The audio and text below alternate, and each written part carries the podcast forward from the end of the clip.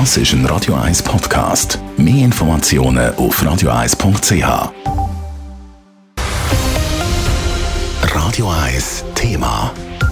Eine Frage sorgt der Politik und auf den sozialen Medien gerade für hitzige Diskussionen. Soll es in der ÖV ein Konsumentationsverbot geben oder nicht? Also, dass man nicht mehr essen und trinken Die Frage die stellt sich, weil ein Haufen von den Reisenden ständig am Essen oder Trinken sind und so keine Schutzmaske müssen anlegen Und das in einer Zeit, wo in den Restaurants und Speiswegen 2G gilt, also nur Geimpfte oder Genesene dürfen konsumieren.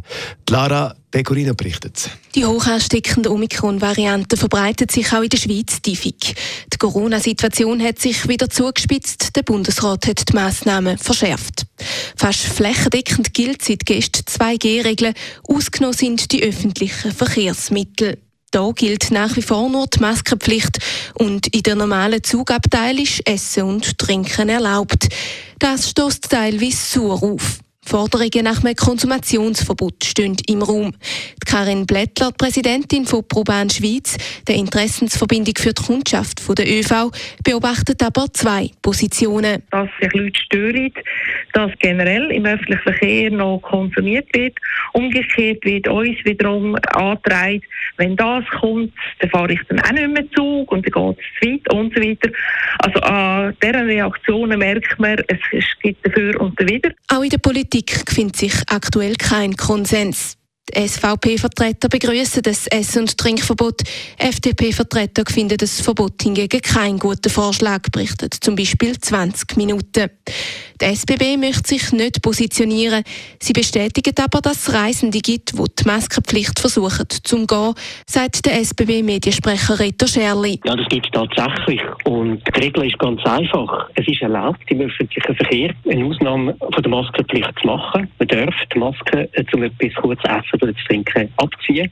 Nachher ist man aber äh, aufgefordert, die sofort wieder anzulegen. Wer sich nicht daran hält, offensichtlich, der wird von unserem Personal auch darauf aufmerksam gemacht. Schlussendlich ist also vorwiegend das Zugpersonal gefordert und muss die Reisenden zurechtweisen.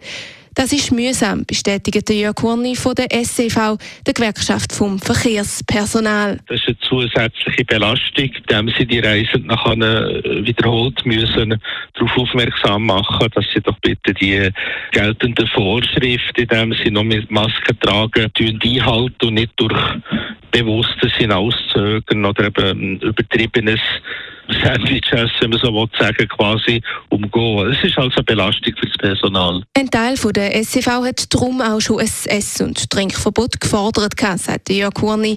Im Moment ist diese Forderung aber wieder vom Tisch. Lara Pecorino, Radio 1. Radio 1 Thema. Jederzeit zum Nachlesen als Podcast auf radio1.ch. Radio 1 ist Ihre Newsender. Wenn Sie wichtige Informationen oder Hinweise haben, rufen Sie uns an auf 044 208 1111 oder schreiben Sie uns auf redaktion.radio1.ch.